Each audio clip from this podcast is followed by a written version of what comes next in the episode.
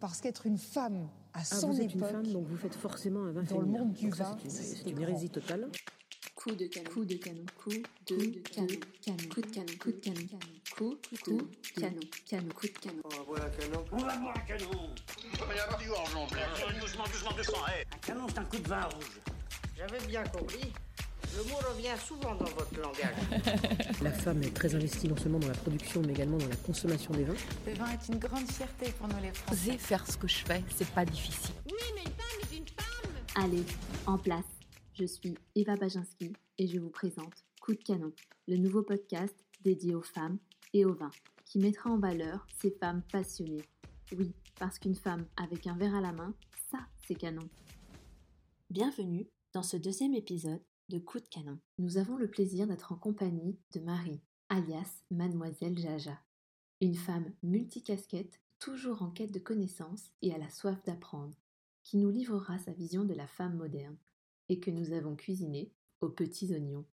Bonjour Marie, merci beaucoup euh, d'avoir répondu présente pour cette interview de Coup de canon.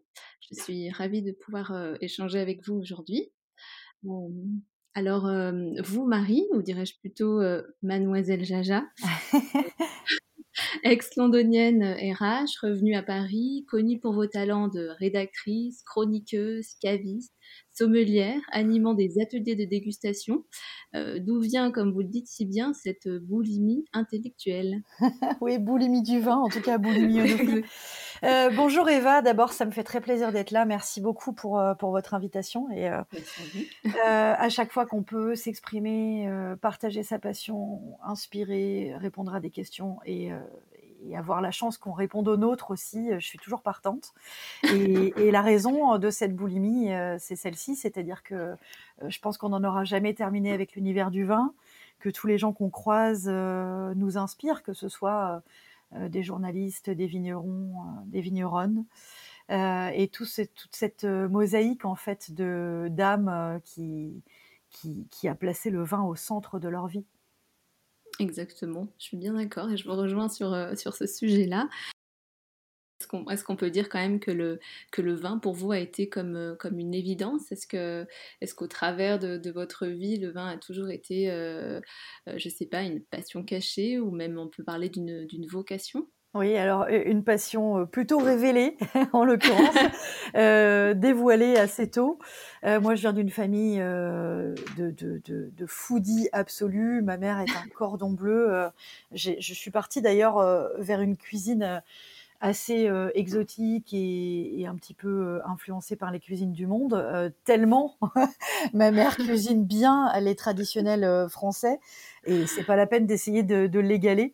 Et en plus, en plus, elle excelle en cuisine et en pâtisserie, ce qui donnait l'occasion à mon père de, de parler, de nous parler beaucoup des accords mévins, euh, de nous faire goûter des choses. Moi, j'ai appris très tôt à, à développer mon palais et ça m'a permis aussi quand je dis très tôt, euh, je pense que je devais avoir 14-15 ans. euh, C'était vraiment des petits fonds de verre. Euh, Mhm. Ça donnait euh, lieu à des discussions. Et ça m'a permis aussi, arrivé à 18 ans, euh, de ne pas forcément partir vers les cocktails, vers les rhum coca. Enfin voilà, donc j'ai- toujours été pénible, en d'autres termes. Mais c'est pas plus mal, vous êtes une femme exigeante en fait. Je le suis devenue parce que je viens d'une famille exigeante et que, euh, et que je pense que c'est très important. euh, quand, quand on aime quelqu'un ou quelque chose, je, prends, je, je pense qu'on prend euh, cette personne ou cet élément au sérieux. Euh, Pour preuve, euh, j'ai voulu passer en candidate libre euh, le CAP cuisine. donc c'est cuisine traditionnelle française et puis pâtisserie française. Et je les ai obtenus, mais de justesse parce que c'était très très dur. Mais cet investissement personnel, je pense que c'était une première étape. Vous l'avez dit, j'habitais à Londres à l'époque. J'étais, j'ai été formée aux ressources humaines là-bas. Euh, quand je suis rentrée en France, c'était parce que j'avais besoin d'un changement. J'avais besoin d'un changement euh, global, Euh, et je, je, je me suis pas forcément aperçue tout de suite que je me cherchais surtout professionnellement. Bien sûr. Et quand je suis rentrée à Paris, j'ai pris ces cours de cuisine pour m'amuser et euh, j'ai eu envie de passer euh, les CAP pour euh, tester un peu les connaissances. Et je pense euh, que je, je voulais voir si je- ça développerait un appétit, si ça développerait euh, une curiosité, voire, voire une vocation. Et puis finalement, c'est venu par les cours de vin. euh, donc, euh, je, je suis venue au vin en, premier, en, en- en troisième. D'accord. Alors on peut dire revenu au vin. revenu au vin, d'accord. On peut dire en fait que vous êtes passé par euh, différentes euh, expérimentations et c'était un peu euh, pour vous comme une sorte de, thérapie personnelle pour vous retrouver là où vous en êtes aujourd'hui en fait finalement? Bah, j'ai vraiment j'ai aimé tout ce que j'ai fait. tout ce que j'ai fait, je l'ai fait par par rencontre d'abord, par conviction, mais surtout par très belles rencontres humaines. moi, je suis partie à Londres pour améliorer mon anglais parce que c'était ma passion et que j'avais fait une fac de philo et de langue. Euh, et puis j'ai rencontré une femme formidable là-bas qui m'a donné envie de travailler avec elle, qui m'a dit mais moi je te vois dans les ressources humaines. Donc ça m'a beaucoup plu et je me suis euh, plongée là-dedans. Et puis ça a duré 5-6 euh, ans cette histoire. au, lieu, au lieu de, oui voilà, au lieu de 5-6 mois. Bon après je suis très passionnée, hein, donc quand je me lance, je me lance à fond. Et puis le vin, j'y suis revenue parce que donc c'était un intérêt qui avait été développé en famille. Je faisais déjà beaucoup de salons accessibles aux particuliers avec mon papa. Euh, et de la même façon, euh, je, je, me suis lancée là-dedans euh, vraiment avec des défis, avec beaucoup de curiosité, avec beaucoup de lectures, beaucoup de rencontres. Euh, avec la même exigence, effectivement. Aujourd'hui, est-ce que vous, vous, pourriez nous parler un peu euh, euh, voilà, des, des, différentes expériences que vous avez eues au travers de, ben, de, de, vos différents corps de métier dans, dans, le, dans le milieu du vin? Parce qu'aujourd'hui, ça, voilà, ça a donné lieu aussi, on vous connaît sous le, sous le pseudonyme de Mademoiselle Jaja, d'où est, est, venu d'ailleurs ce, ce, nom, même si vous me l'aviez confié lors de nos, premiers échanges? Mais voilà, voir un peu votre, votre histoire jusque-là. Alors, euh, c'est parti. Euh, d'abord, euh, bah, finalement, c'est intéressant parce que c'est deux femmes qui m'ont énormément influencée, en dehors de, de, ma maman que j'ai déjà citée. Mais ma grand-mère parlait toujours d'un coup de jaja. Elle avait souvent soif, dirons-nous. Euh, et puis à l'époque, c'était euh, un mot utilisé euh, qui déjà n'était plus tout à fait un mot péjoratif parce qu'au départ, le jaja, c'est quand même la piquette, hein, et qui véhiculait une certaine bonne humeur et, et un certain lâcher prise. ma grand-mère était assez bohémienne, on va dire. Euh, donc elle m'a apporté ça et puis spontanément j'ai eu envie de lui rendre hommage et à ce côté familial et à cette filiation euh, grâce au mot jaja. Euh, ça, c'est le point de départ du pseudonyme sous lequel je sévis, en effet. Euh, et ensuite, euh, l'autre point de départ, ça a été des cours de vin que j'ai commencé à prendre il y a, je crois que ça doit faire une dizaine d'années maintenant. je m'étais inscrite dans une association de quartier et j'avais pour prof une femme absolument exceptionnelle qui avait une soixantaine d'années, qui publiait beaucoup, euh, des cahiers du vin, des cahiers euh, sur les champagnes au moment des fêtes, etc. Elle m'a beaucoup mmh marqué, cette femme. Et moi, je, faisais ça, encore une fois, pour, euh, pour essayer de compenser une vie intellectuelle qui était peut-être pas suffisamment riche au travail à l'époque. Et puis, euh, grosse rencontre, et elle me dit au bout de quelques cours, euh, bah, écoute, euh, ton palais, ton nez, il se passe quelque chose. Si un jour ça t'intéresse de travailler dans le vin, je serai ta mentor avec plaisir. Et puis, je l'ai prise au mot, elle, elle m'a beaucoup soutenue, accompagnée, observée, c'est passé par différentes phases. et puis, j'ai fini quand même par vouloir euh, me confronter à la réalité. Alors il fallait choisir une formation. C'est difficile parce que en France on a le choix euh, entre des formations qui sont euh, un petit peu froides et mathématiques. Je pense à la méthode anglo-saxonne qui en plus, enfin voilà, pour moi le vin en cinq jours. Je pense que c'est vraiment exceptionnel pour des gens qui acquièrent des bases. mais c'est c'est pas ce qui me faisait envie. Et par chance, je suis tombée encore une fois sur une jeune femme incroyable dans une épicerie fine qui me dit euh, ben, t'es pas au courant, il y a une école euh, à 15 minutes de chez toi à pied qui s'appelle l'IFOPCA. Euh, si tu acceptes de repartir euh, sur un SMIC pendant une année d'études, tu vas pouvoir apprendre en alternance, visiter les vignobles, avoir des profs extraordinaires.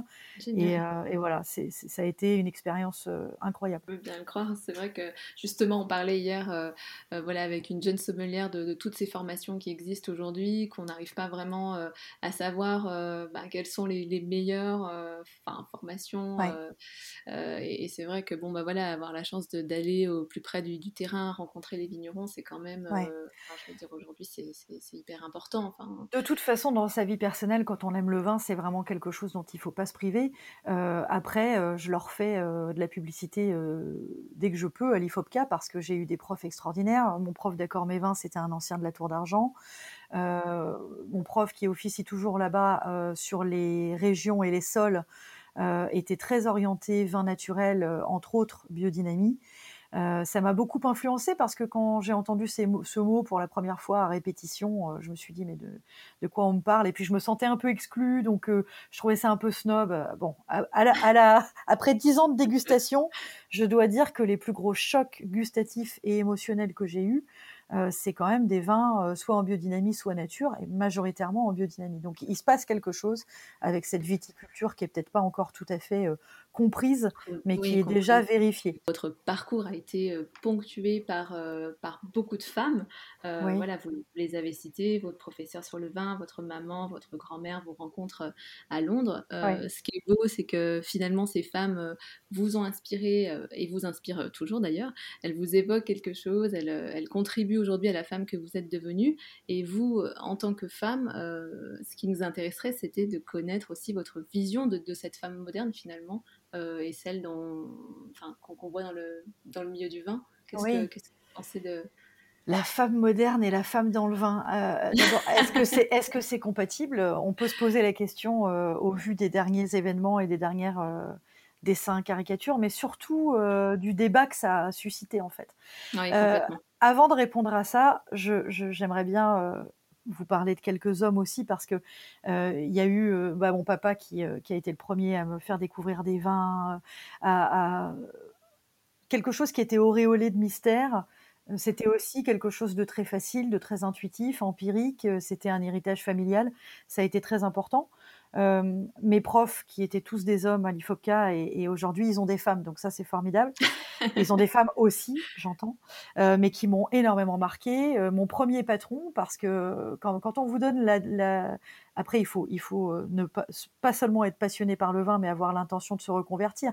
Mais quand on vous donne le choix entre une formation anglo-saxonne à, plus de 1000 euros et euh, une formation d'alternance où on va vous rémunérer, même si ce n'est que le SMIC, euh, pour découvrir la vie en boutique, le, rapport avec la clientèle.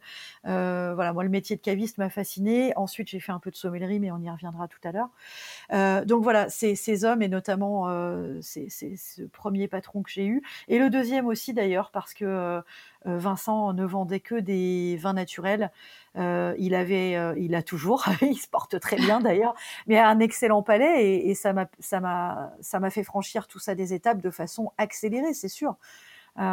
donc je leur dois beaucoup aussi et ils font partie de la construction de cette femme du vin que j'essaye d'être c'est sûr que pour moi, il y a quelque chose qui me tient euh, à cœur, c'est de, ne pas être emporté par euh, ce débat.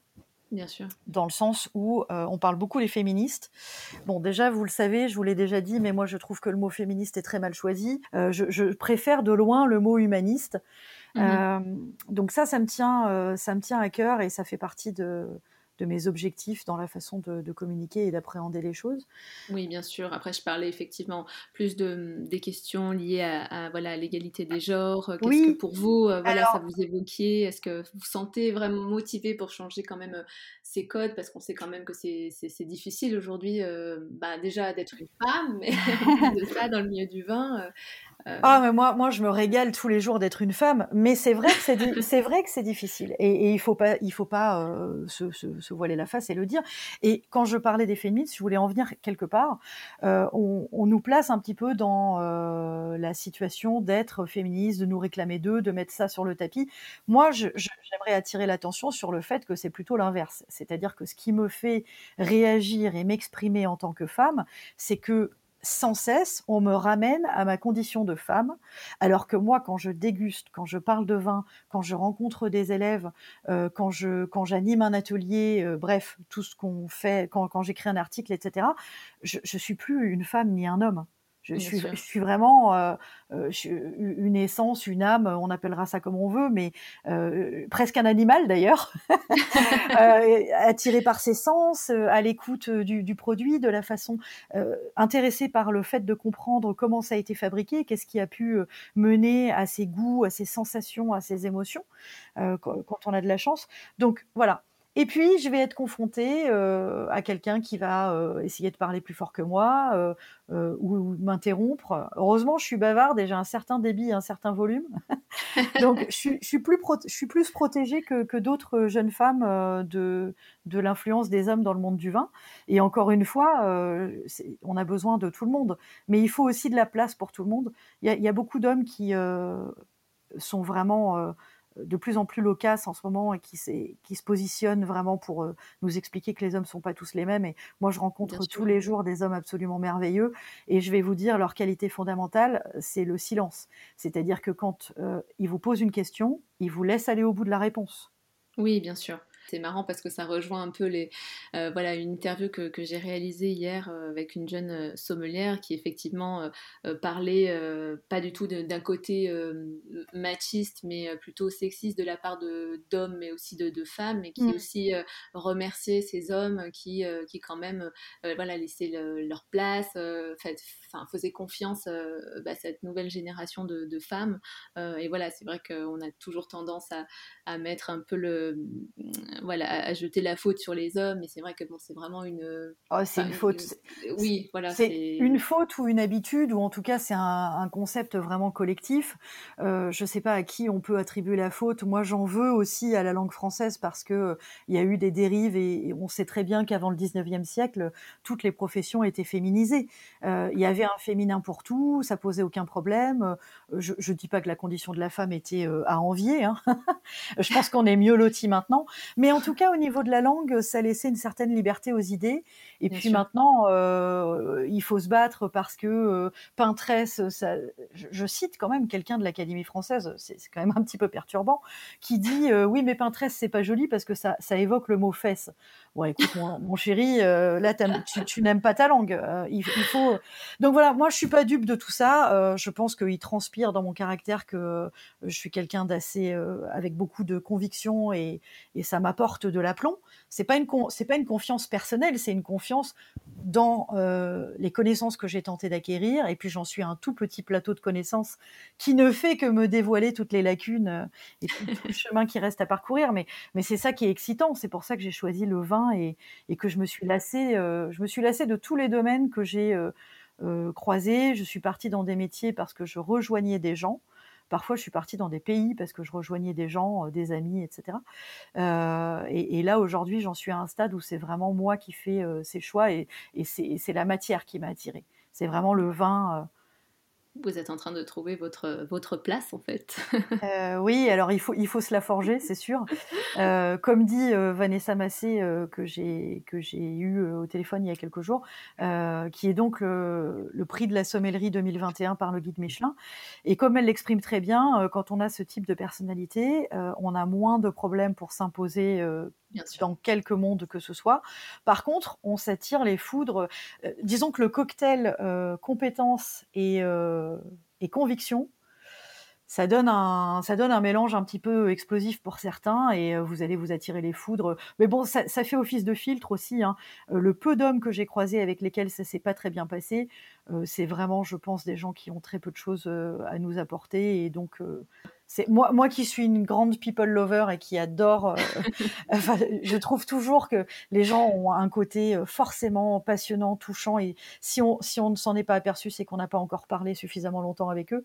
Euh, ben voilà, ça m'évite de me disperser et ça me permet de me concentrer euh, vers des, des hommes, et, et ceux-là m'intéressent particulièrement, qui ont plus de connaissances que moi, premier point, et qui ont, et qui ont la capacité et la générosité de me transmettre une partie de leurs connaissances. Oui, les, les femmes euh, sont un peu classées comme des personnes multiples. Euh, Enfin, on, on peut pas les classer finalement, et c'est ça qui dérange un peu le, la société, euh, la société aujourd'hui. Oui, la- et, et ça, dé- ça dérange euh, certaines femmes aussi, vous avez bien fait de le rappeler, mais la femme est, est- est mul- multiple, elle est inclassable, elle est insaisissable, on n'est on n'est pas, on n'est pas un concept, on est un collectif de personnes Euh, et je, je pense qu'on va quelque part aussi tout ensemble. hein. Je le, je le sens, je sens qu'il y a une demande pour ça. Euh, Moi, je fais beaucoup d'ateliers pour les particuliers, mais je fais aussi des ateliers pour les pros. Euh, et il y a de plus en plus de. Oui, vous sentez qu'il y a cette, cette demande.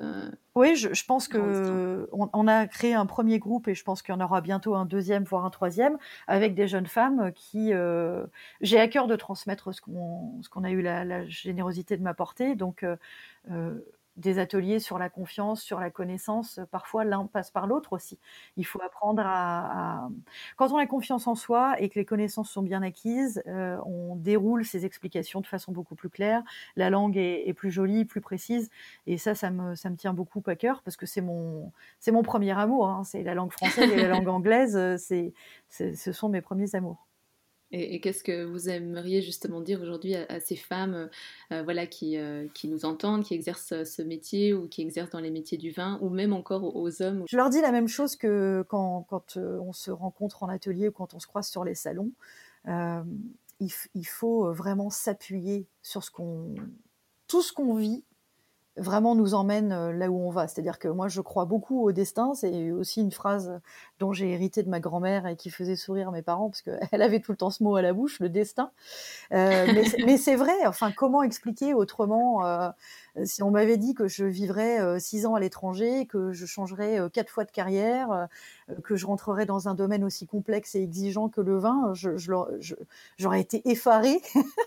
et en fait, tout ça, ça se construit petit à petit. Et la personne que j'ai été dans les ressources humaines, que j'ai été euh, euh, en Angleterre, etc., euh, elle, euh, m'amène aussi, euh, elle m'apporte beaucoup au quotidien. Il y a beaucoup de choses dont je me sers euh, pour la construction des ateliers, pour, enfin voilà, pas mal de choses. Et euh, quand je parle de s'appuyer sur ses expériences, c'est s'appuyer sur son vécu, c'est euh, embrasser ses expériences positives parce que ça nous donne beaucoup d'énergie, mais aussi, euh, enfin, quel coup de pied, euh, de- quel vent dans le dos parfois quand on a une rencontre. euh, désobligeantes ou des choses qui nous déçoivent et notamment ces interactions dont vous parliez euh, avec certains hommes, ça, ça y participe aussi et moi ça me pousse Ça en avant euh, bah oui, ça me pousse en avant. Enfin, j'ai rencontré ces dernières années, euh, c'est rare, hein, mais j'ai rencontré euh, un ou deux groupes dans lesquels je me suis sentie vraiment euh, pas, à l'aise, pas, capable de m'exprimer, et puis je sentais qu'il n'y avait pas d'intérêt en face. Et, et- en fait, qu'est-ce qui s'est produit?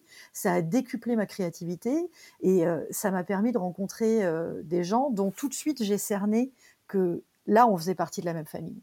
Donc, c'est- c'est- encore une fois, ça, ça fait un tri, euh, ça effectue une sélection naturelle qui est pas mal.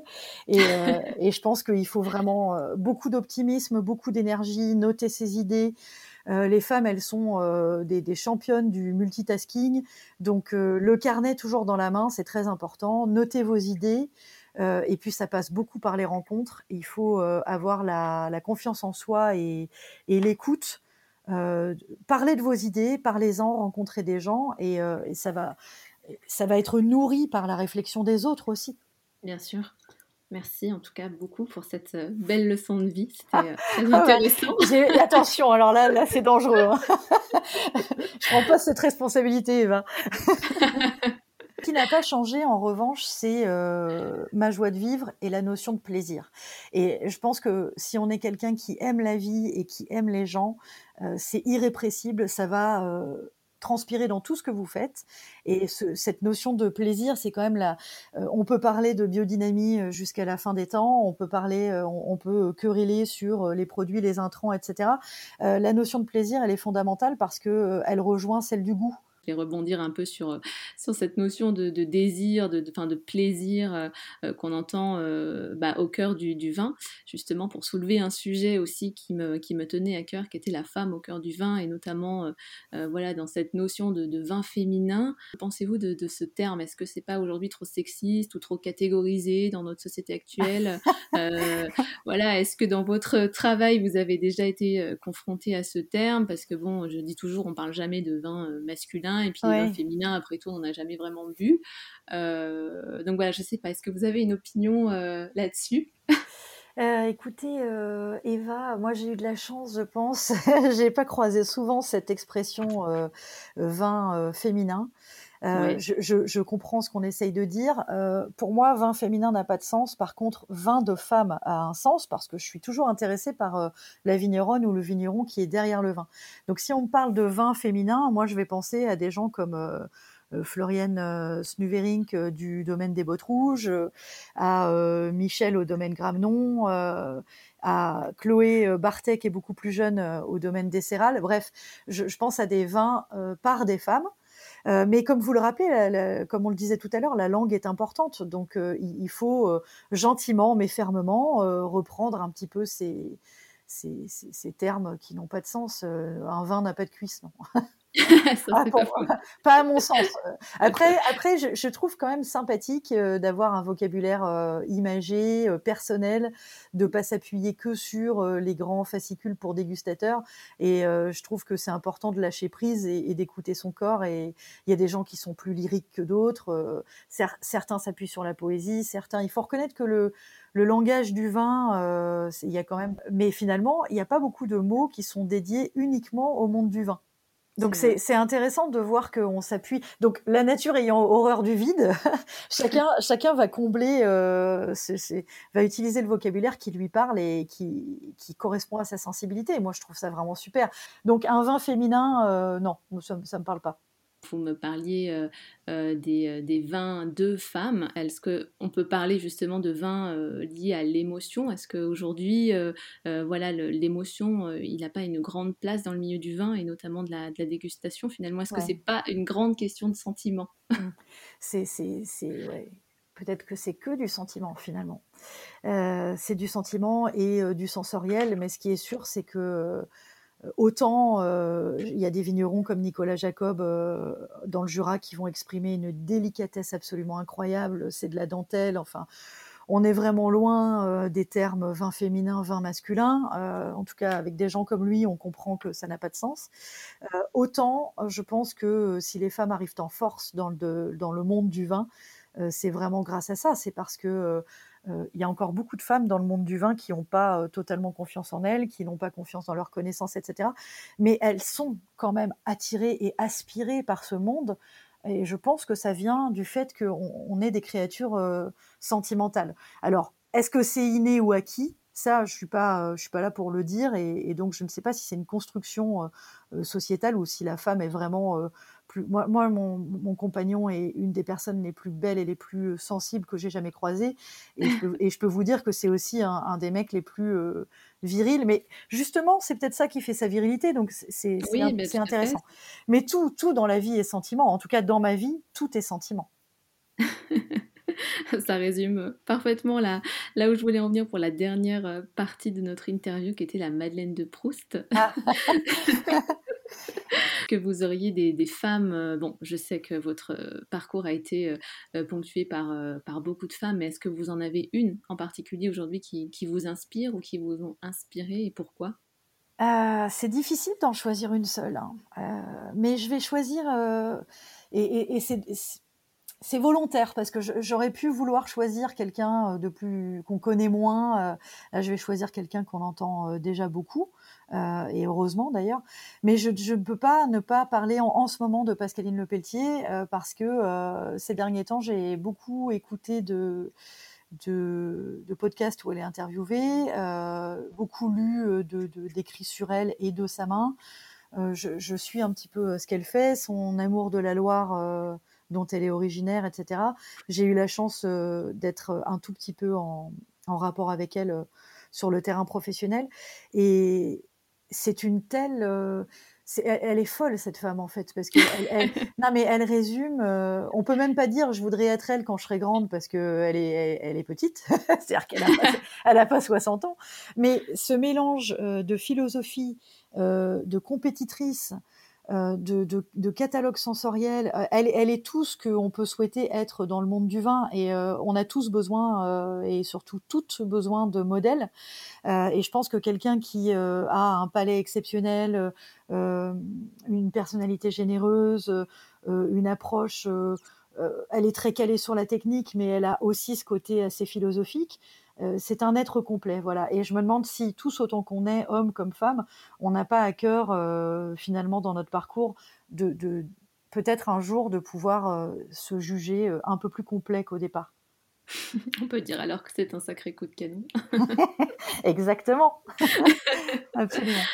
Un petit plaisir simple de la vie à nous partager Un plaisir simple de la vie, euh, ce sera toujours euh, cuisiner, euh, en tout cas le, partage autour de la, de la nourriture. Nourriture, ouais. Et pour moi, le vin fait partie de cette nourriture, tant spirituelle que gastronomique. Un vin coup de cœur que vous pourriez nous partager? Ah, oh là là, c'est difficile. Ou plusieurs, hein c'est pas une question piège. j'ai goûté, je voudrais saluer le domaine de la bergerie. ça me fait très plaisir de parler d'eux parce qu'on est en appellation savenière dans la Loire. le cépage, c'est principalement du chenin. Et en blanc, c'est uniquement du chenin. et j'aimerais parler d'eux parce que quand je parcourais les salons des vignerons indépendants avec mon, mon papa, euh, j'avais découvert ce domaine, on avait découvert ce domaine parce qu'on trouvait ça super bon, etc. Bref, je les retrouve dix ans plus tard dans ma vie professionnelle. Je m'aperçois que on n'avait quand même pas un mauvais palais au départ parce que effectivement, ils travaillent euh, très proprement. Mais là, il y a quelques jours, je goûte euh, la cuvée La Croix Picot, millésime 2015, et c'était un, un, exemple absolu de ce qui peut se faire de plus beau dans le monde du chenin. Il y avait toute cette rémanence euh, qu'on attribue euh, principalement à la biodynamie. Euh, beaucoup de force, beaucoup d'ampleur, beaucoup de délicatesse. C'est-à-dire que quand on commence à décrire le vin avec des, adjectifs contradictoires, c'est que là, on est face à une richesse et une complexité, et encore une fois, un vin complet.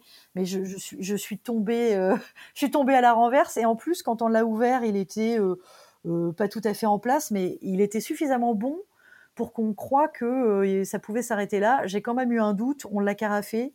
Euh, je le dis toujours, hein, que carafer les blancs et carafer les vins jeunes, en général, euh, il faut pas s'en priver. 2015, pour un Savenir, ça reste encore relativement jeune. et là, ça a été l'explosion. Ah bah, écoutez, je, note dans ma prochaine liste euh, de dégustation. Merci. N'hésitez pas. Et si vous trouvez des millésimes jeunes, euh, goûtez-le maintenant. Et puis, euh, gardez une bouteille à la cave pour dans 5-6 ans parce que c'est exceptionnel. Merci beaucoup, Marie.